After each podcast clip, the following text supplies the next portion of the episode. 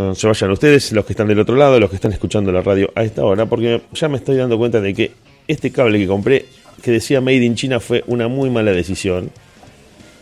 Me debería haber dado cuenta que su precio excesivamente barato me tendría que haber hecho un poco de ruido. A ver si me escuchás ahora. A ver, a ver, a ver. ¿Ahora me escuchas bien? Perfecto, Dieguito. Claro, ese, ese es el, secreto de la vida. Cuando decía Made in Chi, ahí me tendría que haber vuelto, ahí tendría que haber abandonado. en la primera sílaba.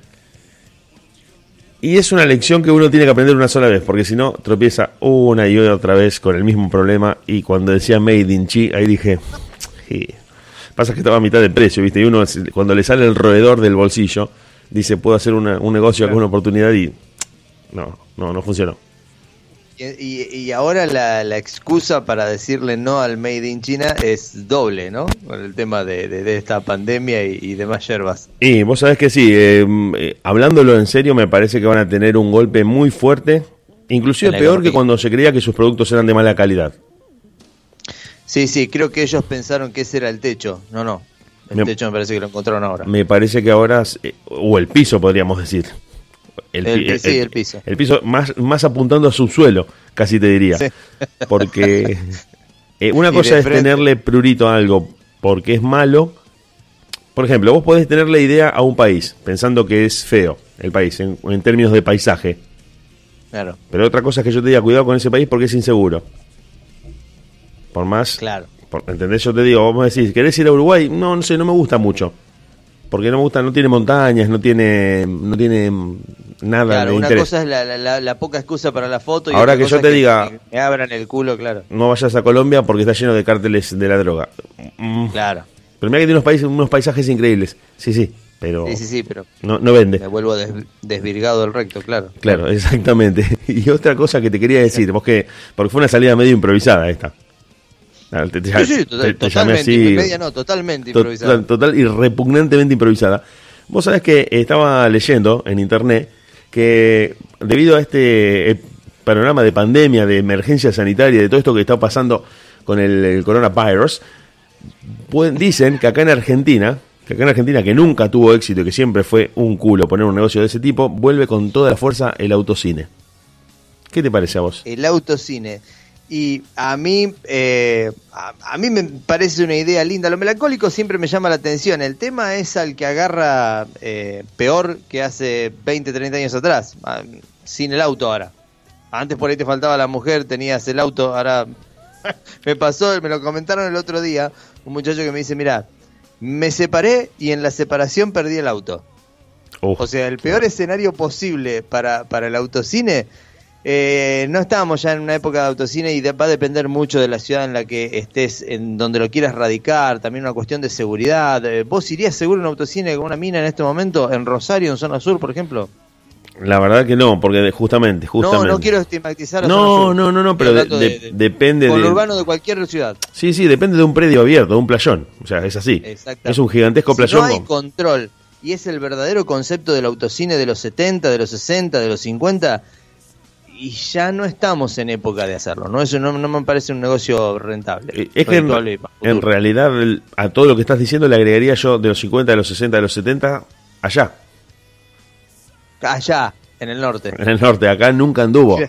A principios de los 90 o a fines de los 80, acá en Rosario, no sé si lo recordás, no sé si tampoco vos pasabas mucho por ahí, pero este, por Godoy. Claro, Godoy y Circunvalación. Para la gente que no conoce Rosario, Godoy ahora se llama Presidente Perón, es una avenida bastante eh, importante que comunica a Rosario con todas las localidades del oeste de la ciudad. Y, viene a ser como un conurbano también. Sí, sí, es el conurbano oeste del Gran Rosario. De hecho, se llama Gran Rosario el área metropolitana, o sea, está integrado a Rosario por esa razón. Eh, y comunica mucho a muchas localidades y justo en el límite donde esa avenida terminaba, donde estaba la circunvalación que dividía Rosario de, los límites de la otra localidad, que si bien sigue siendo Rosario, ya es parte del conurbano, estaba a fines de los 80 y principios de los 90, alguien trajo de Estados Unidos la idea de un autocine. Creo que fue, fue, él y el cuñado que también tenía auto, fueron ellos dos y se turnaban, uno ponía la película y el otro se subía a verla, pero... Eh, no va a faltar, sí, quizás no falte gente eh, que, intente poner en marcha, reponer en marcha ese negocio, pero en la era del on demand, me parece que también es una tormenta bastante grande sortear. Bueno, bueno, ahí está, mirá qué, bueno y qué interesante el tema. Yo lo veo también por dos factores muy grosos. El primero, el que vos dijiste, el on demand. El cine, el cine tradicional, el, que conocíamos hasta ahora, ya estaba condenado a morir. Ya se decía que era más una actividad turística que una actividad cultural. Que vuelvas al cine como quien va a un museo recreando una práctica del pasado que todavía se sigue haciendo en el presente. Ya es del pasado decir, bueno, nos juntamos a las 10 el jueves porque a esa hora está la película y en ese lugar. Porque si la puedo ver desde el baño mientras estoy mirando Netflix y vos la ves al otro día en tu casa. Claro, al otro día. Pero por eso yo hablé al principio de esta charla, cuando vos tiraste el tópico eh, de la palabra clave que es melancolía. Me parece que es una cuestión de, de, lazo con el pasado y una cuestión eh, de amor con, con, lo de antaño. Me parece que no hay otra cosa. Y se van a transformar aparte en un telo al aire libre. ¿Quién no se va a hacer tirar la goma en el auto cuando, cuando está en un autocine? O sea, me parece que es una... Eh, otra cosa, otra cosa, como el famoso Villa Cariño en Rosario, que va a generar eh, robos va a haber robos, va a haber asaltos, lo van a intentar hacer, acordate lo que te digo. Para mí una zona eh, prolífera para eso en, Rosario es la zona del Parque Independencia, que lo han tratado de hacer simulacro con reposeras y aguas danzantes, por ejemplo, los domingos a la noche a las 21 hasta hace un par de años atrás. Bueno, pero intentaron eso en época primaveral, pero mm, me parece que no va, digo. Pero estás tocando un tema que es clave en lo que estamos hablando. ¿Cuál de todos? Que esto, a esto quería hablar dentro del autocine, de lo que vos estás diciendo. Me parece que nosotros, nosotros como país, no somos un país de autos. A pesar de que haya muchos autos, ¿eh? no tenemos la cultura de que todo lo tenemos que hacer en auto. Acá vos haces cine al aire libre con reposera y no pasa nada, está todo bien. No, no creo que los yankees puedan ir con la reposera, ellos sí van con el auto. Ellos tienen que comer arriba del auto y van al automac porque no se pueden bajar, porque dan la vueltita en forma de M y salen con la hamburguesa y siguen manejando. Eh, van al autocine. claro. claro, ellos están, viven, su cultura gira en torno a tener un auto. Nosotros, vos decís, no, para que nosotros pensamos en conseguir lugar para estacionar. Ellos no, porque como nunca se bajan. La cultura del auto yankee radica eh, en gran parte en las grandes distancias que tienen que recorrer, ¿no? No. ¿No? No. ¿De dónde viene? Segunda Guerra ¿Por qué Mundial. tanto el auto? Segunda Guerra Segunda Mundial. Guerra Mundial. Segunda Guerra Mundial. Te lo resumo, no te voy a aburrir ahora porque sobre que tenés poco tiempo, viene Flavia y este tema es muy muy largo, te voy a dormir. Claro pero te lo digo rápidamente en tres oraciones. Termina la Segunda Guerra Mundial, Estados Unidos emerge como la potencia industrial número uno. Había, que, había que reactivar su economía a la fuerza y se desarrolla todo un plan para que todos los norteamericanos puedan acceder a productos y objetos de confort, heladeras, cocinas, televisores y autos, autos every fucking where para todo el mundo. Desarrollan una industria automotriz brutal, concentran en Detroit por una sanción de una ley que todas las empresas eh, automotrices estén concentradas ahí para generar un polo industrial a nivel nacional y todo el mundo accede al auto. Y se forma una cultura de comer el auto, subir al auto. De hecho, el sueño de todos los estudiantes de secundaria, que de ahí vienen las películas de, los, de, la década del 50, del pibe engominado con la campera de cuero, es tener el auto. Tener el auto. Hay un capítulo de Los Simpsons en el que Homero compra un montón de artefactos y va haciendo hasta hasta hasta una hasta una hasta un waffle adentro del auto. Claro, bueno, bueno, sí, sí, sí, ellos eh, hacen absolutamente todo arriba del auto. Desarrollan esa industria automotriz a pleno, porque además ya tenían el know-how de Henry Ford desde antes, que es el tipo que había, había inventado el montaje en serie de, los autos. se les junta todo, esto lo podemos hablar un día al aire si querés, un día que tengamos un, sábado a las 4 de la mañana, porque es para hablar. Henry Ford es para hacer tres programas. Exactamente. Y los tipos desarrollan cuando, con toda esa medida económica e industrial de la que tenían que salvar, porque aparte venían de la crisis económica del 29, la Segunda Guerra, bueno, un montón de cosas que se juntan y deciden que el norteamericano tenía que ser un tipo del auto. Cuando se quisieron acordar en los 60 y en los 70 ya era muy tarde y todo el mundo vivía pensando su vida alrededor del auto voy a comer en el auto, voy al cine en el auto. Trabajo en la otra punta porque total tengo auto. Es una movida a nivel economía eh, eh, nacional, es una movida muy interesante, genera el consumo de combustible, la, apertura de centros de reparación, la venta de repuestos eh, y aparte el cambio constante de generamos nuevos modelos para que vos te generamos la necesidad de comprar el modelo que sigue, que cambia la chapa del alerón del costado y te hago invertir la vida y se genera un mercado del usado y hay un montón de cuestiones que me parece que, que, están buenas atrás de eso. No es una mala estrategia eh, pura, pero... No, no, no, eh, eh, es terrible. De hecho, te, te, cuento otra cosa más que es en relación a esto. y que es la, frase clave. La verdad que te lo, me gustaría desarrollarte el otro día, lo, planificamos con tiempo y lo, podemos charlar. Eh, los norteamericanos fueron desde siempre y lo siguen siendo, y, y, anotate esta frase, la voy a tratar de decir lo, más, eh, lo menos técnica posible. El país donde el, litro de nafta siempre fue el más bajo en relación al sueldo del empleado promedio el país en el que el litro de nafta siempre fue el más bajo en relación al sueldo promedio. Bien, dato no menor. Es decir, por ejemplo, acá, de la plata que vos ganás por hora, un litro de nafta es prácticamente el 50 o 60% de lo que vos ganás por hora. Claro, exactamente. Allá era la décima parte. Claro, Estados Unidos el 10. Si vos ganás acá 100 pesos por hora, el litro nafta sale 50. Sale 10 pesos, claro. Allá sale 10. acá 50 ya sale 10. Claro, el mercado del usado es brutal. La nafta sale 10 pesos al litro. Chao. Olvídate, me tomo un colectivo. Claro. Me, conviene tener un auto. Es más barato tener un auto y acá es al revés, acá es más barato moverse en colectivo, con todos los trastornos en los que dependes de un horario, de un montón de condiciones para moverte de un lado a otro.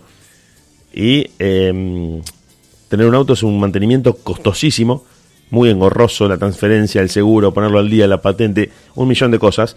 Y nosotros somos más del modelo europeo que trata de sacar el auto de la ciudad, trata de desalentar el uso del vehículo. Los norteamericanos, además, fíjate cómo la cuestión geográfica los ayuda a ellos, porque es un país plano. Todas las autopistas y las rutas son rectas. Entonces la, es inevitable querer manejar. Porque vos sabés que tenés... el camino invita. Vos me decís, estoy en Texas y quiero ir a Miami. Y tenés una línea malditamente recta que te lleva durante 1500 kilómetros sin una sola elevación de terreno. Entonces, ¿cómo no vas a querer manejar? Acá vos me decís, por ejemplo, pensemos en el sur, pensemos en Mendoza, pensemos en Catamarca rutas que van por precipicios, por montañas, bajadas brutales. Todo eso, no, déjame eh, sí, qué sé yo, está muy bueno para ir a sacar una foto, pero manejar ahí no vende. Claro. O tengo una camioneta o soy un conductor experimentado, tengo una 4x4, o sea, no me mando con un auto de cabeza a un lugar que no conozco.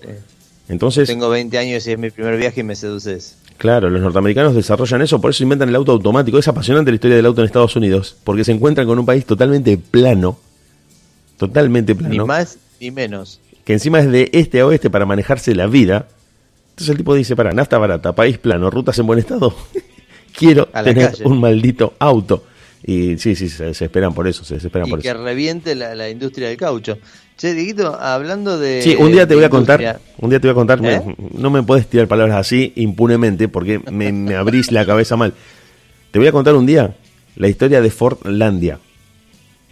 Fordlandia, Ford de Ford de Ford, de Auto Ford. Henry Ford, Henry Ford inventó un pueblo artificial para plantar caucho. Ya ni siquiera para comprarlo, para plantar caucho del cual extraer el material para hacer sus neumáticos. Pero para cómo inventó un pueblo artificial, o sea, puso a vivir gente ahí para que obviamente trabaje en la industria del caucho. Puso a, vivir gente ahí para que trabajen en una plantación de caucho. Me eh, interesan las dimensiones del pueblo, si tenés algún no, No, el, pueblo era muy chiquitito. El pueblo era muy chiquito, creo que tenía 3.000 habitantes, pero les había puesto... Eh, mira, acá lo estaba viendo, el, tamaño del estado de Delaware tenía en cuanto a, al tamaño del pueblo, o sea, era muy grande en cuanto a territorio, pero era de muy poca gente. Sí, pero era pequeña la población, la urbanización. Claro, el tema es que el loco lo puso en el medio del Amazonas, ahí le erró, llevó a norteamericanos a vivir y a trabajar en el medio del Amazonas. No, no, no es, no es compatible. Les puso un bar para que se entretuvieran durante las noches después de trabajar y se volvieron todos alcohólicos y se involucraban constantemente en peleas. Fue una cosa que derrapó y además, fíjate qué interesante, pero esto es para hablar toda la noche, que hay un dato clave técnico, botánico, que determina el fracaso de Fortlandia. La ambición unida a la desobediencia a los conocimientos científicos. te lo cuento así rápidamente. A ver Henry Ford dice, bueno, voy a plantar caucho acá para en lugar de depender de la industria de caucho, de Goodyear, de Firestone y de todas las eh, empresas que me venden neumáticos, planto el caucho yo, lo vulcanizo yo y yo fabrico mis propios neumáticos. Copiando el modelo de Ferrari. Copiando el modelo Ahí de viene bárbaro. Claro. Eh, los eh, ingenieros agrónomos que lo asesoran le dicen, mira, vos tenés que plantar el caucho un árbol a tres metros de otro, porque si no se van a parasitar y ninguno de los dos va a crecer. Tiene que estar uno a tres metros de otro por el tema de las raíces, si no las raíces se entrecruzan y es un solo árbol. Pero tres metros es mucho, le dice Henry Ford. Voy a perder un montón de, terreno si planto un árbol a tres metros de otro. Sí, pero se planta así, capo. Le dijo todo esto en inglés, ¿no? Y, Podés llegar a perder mucho más. Claro, el tipo desobedece esa recomendación y los planta a un metro y medio para tener muchos más árboles, prácticamente el doble. Fracasó la cosecha. Ahora, qué actitud pajera. Henry Ford es una personalidad muy interesante para analizar.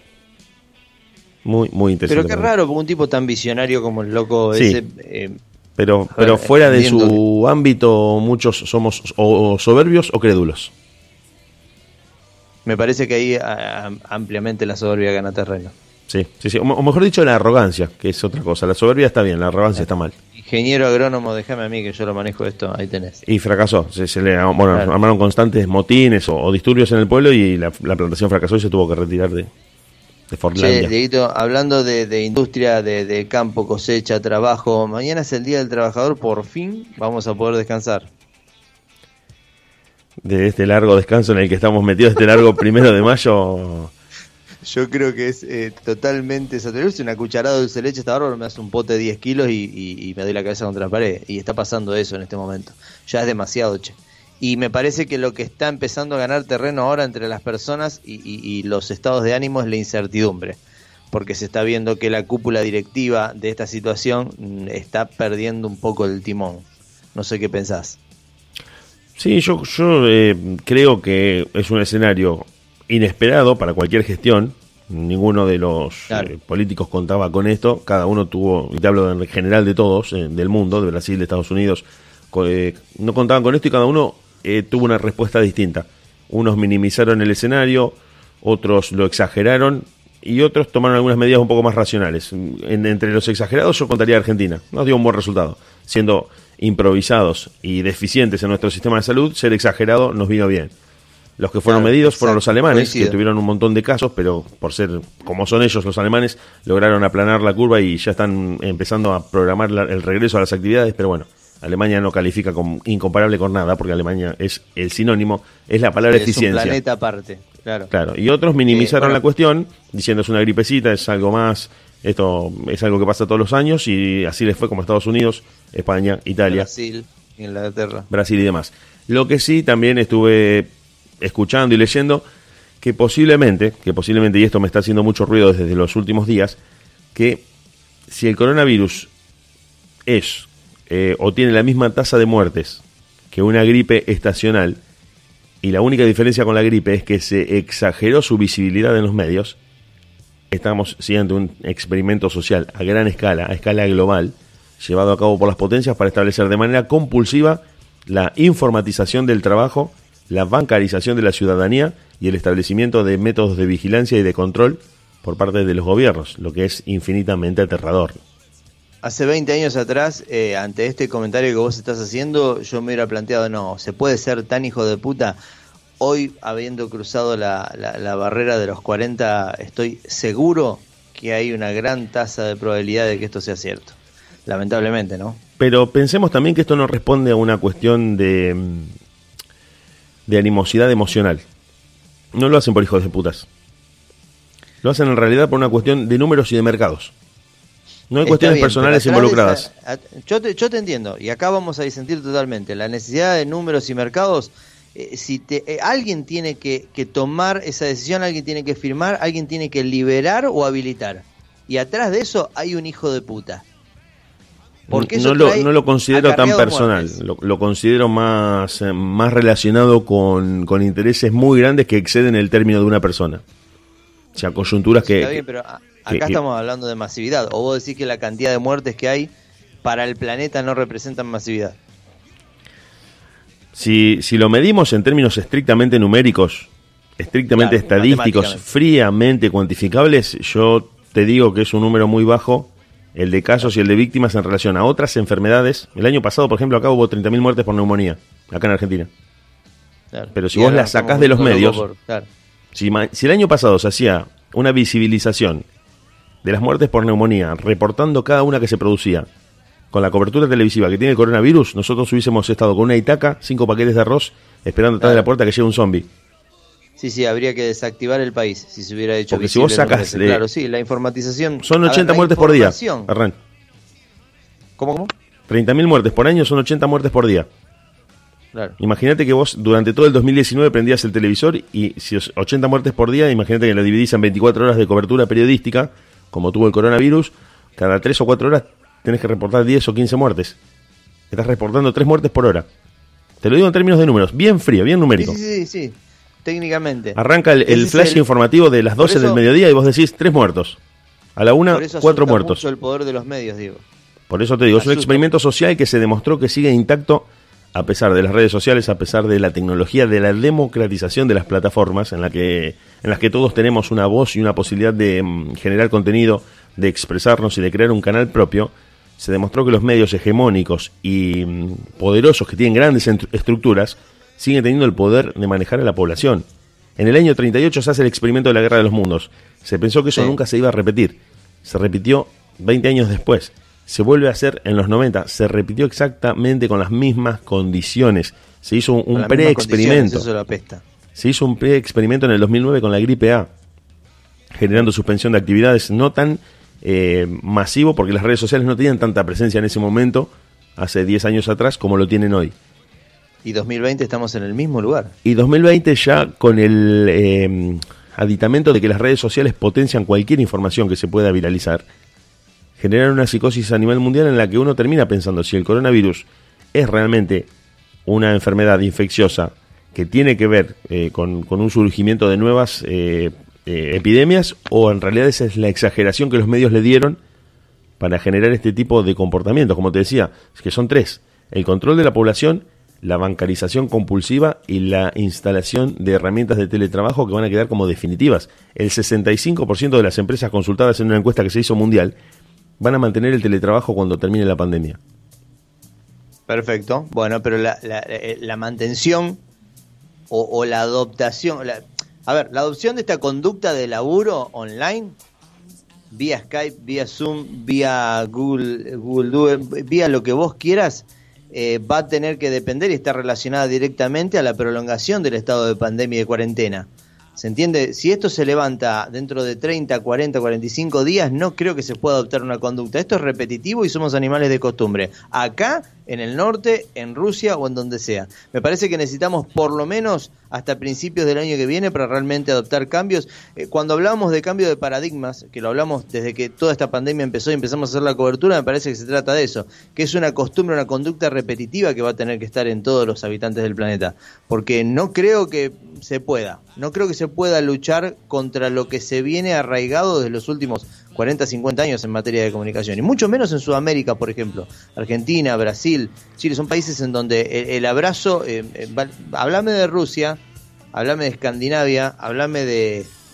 no sé, algún país nórdico que por ahí la cuestión amabilidad, eh, cercanía con el prójimo y demás, no pero mm, me parece que va a costar mucho, Diego, entablar esto. No, no, no, no disiento con vos, ¿eh? ojo, estoy totalmente de acuerdo, pero pienso que siempre sigo sosteniendo que atrás de todo hay mentes, hay mentes brillantes que idean y sostienen esto, que hay una especie, y va a parecer loco y va a sonar a los Simpson. Para mí hay una logia que nosotros todos desconocemos y que es una organización de líderes mundiales que de alguna forma tiene que haber alguna reunión secreta. Onda, onda los magios, decís vos. Onda los magios. Donde un empleaducho, por ser el 24, lo agarra Trump a patadas en el traste porque Trump es el 4.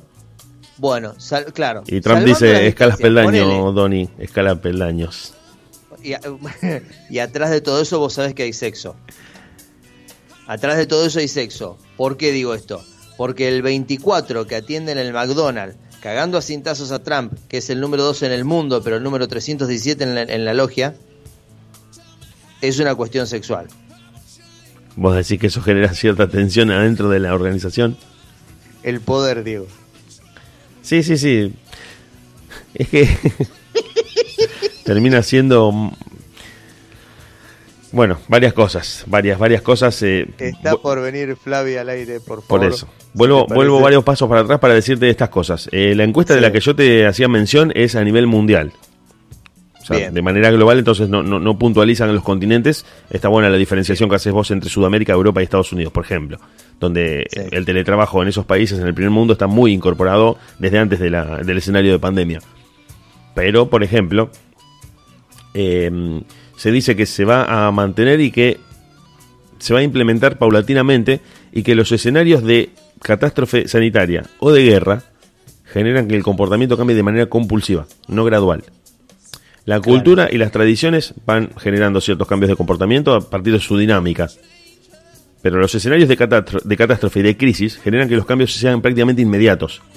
Por un lado. va a depender de qué tan fuerte sea el golpe psicológico de esto. Claro, ya lo está haciendo, ya es fuerte. Ya es, un, golpe, ya es un golpe fuerte y para nosotros, como decías vos, que somos de la cultura del abrazo, de los besos, de la mm, eh, reunión social, ya vamos a mirar con cierta desconfianza ese tipo de rituales. Claro. Por otro lado, estaba leyendo justamente hoy, hoy hace nada que lo leí, el artículo de una periodista norteamericana que se llama Kate Brown, grosa es poco, que fue a hacer una investigación en el año 86-87 a Chernobyl, después de, de la catástrofe nuclear, a investigar y hacer un cotejo entre lo que se sabía en Occidente, a partir de los medios de comunicación y lo que realmente estaba pasando de primera mano en el lugar de los hechos, y se dio cuenta de que la estructura de los, eh, del régimen soviético en realidad estaba más especializada en esconder información que en tratar de eh, responder a una catástrofe de dimensiones atómicas. ¿Entendés? Qué locura. ¿eh? Era un estado más aceitado para manejar la propaganda que para responder a un escenario de crisis atómica nuclear como fue la de Chernobyl. Bueno, estuve leyendo mucho porque estoy comparando mucho también ese escenario con lo que está pasando ahora y con el de una guerra, lo vengo sosteniendo desde, desde que empezó esto, que es un escenario de guerra este. La conducta como factor común, ¿no? el cambio, el cambio de conducta, exactamente, el impacto social que puede tener esto y encima está más emparentado con lo que pasó en Chernobyl porque el enemigo es invisible. La radiación es un enemigo invisible, vos no lo ves.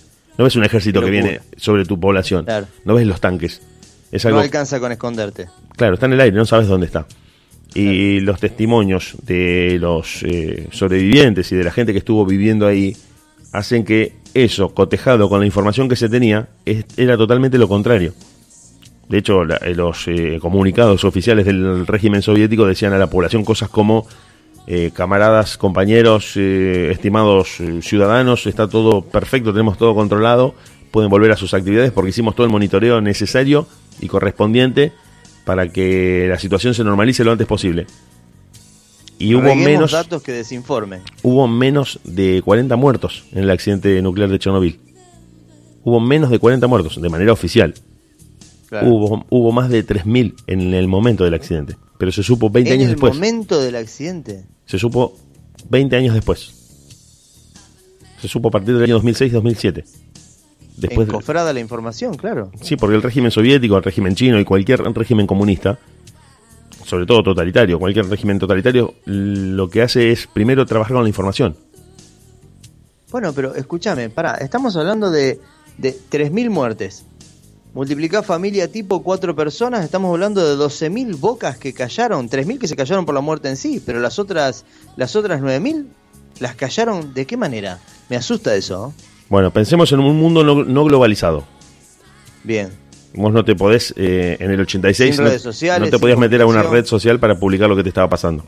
Bien, ¿Te acordás que yo te conté que en el año 79 había habido un accidente nuclear en Estados Unidos? Sí, y que nadie se enteró. Exactamente. Estados Unidos, que son los eh, líderes mundiales de la propaganda política, cultural y, de los medios de comunicación son mejores que Rusia inclusive, porque ellos te dibujan la realidad que vos querés, se reúnen en un cónclave con las autoridades soviéticas, sabiendo, ya sabían los norteamericanos que la Unión Soviética se terminaba, porque los norteamericanos habían celebrado una reunión con los países árabes para que los países árabes bajen ridículamente el precio del petróleo y eso haga caer la economía soviética. Entonces ya habían decretado que en el 90 se terminaba Rusia. Empezaron los 90 y Rusia no existía más limpiaron. Se habían reunido en una mesa los eh, principales petroleros norteamericanos con los petroleros saudíes y les dijeron: Ustedes bajan el precio, van a pérdida durante cinco años y Rusia desaparece.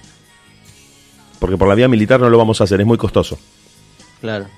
Después los árabes cuando tienen ese poder le desobedecen a Estados Unidos ciertas órdenes y se genera la guerra del Golfo. Está todo relacionado. Está todo relacionado, te lo podría contar, bueno, hasta tenés tiempo hasta las 3 de la mañana, pero tengo un... ¿Cómo, ¿Cómo le explicás a alguien que Rusia tuvo que ver con la guerra del Golfo? Bueno, que también los árabes, los árabes en, Afganistán, Rusia estuvo 10 años en una guerra, desde el 79 hasta el 89. los árabes tenían una, un afán de revancha y Estados Unidos recoge este guante y dicen, te ofrezco una venganza económica que te va a gustar mucho más que una militar. Vos bajás el precio, ellos van a pérdida con gusto los países árabes, sabiendo que Rusia con eso se caía, y le hacen el juego a Estados Unidos. Pará, te, te, lo, son muchas informaciones. Estados Unidos se reúne con los popes rusos que ya sabían que se terminaba la Unión Soviética y le dicen, la energía nuclear está gozando de mucho desprestigio, porque primero fue el accidente en el 79 en Estados Unidos y ahora fue el accidente en Chernobyl. Entonces los norteamericanos le dicen, ustedes no hablan del accidente en Estados Unidos, hablamos solamente de Chernobyl, y yo te ayudo a esconder la cifra de muertos. Y vos podés vender tu régimen como que respondieron de manera efectiva y eficiente a este desastre atómico que te acaba de ocurrir.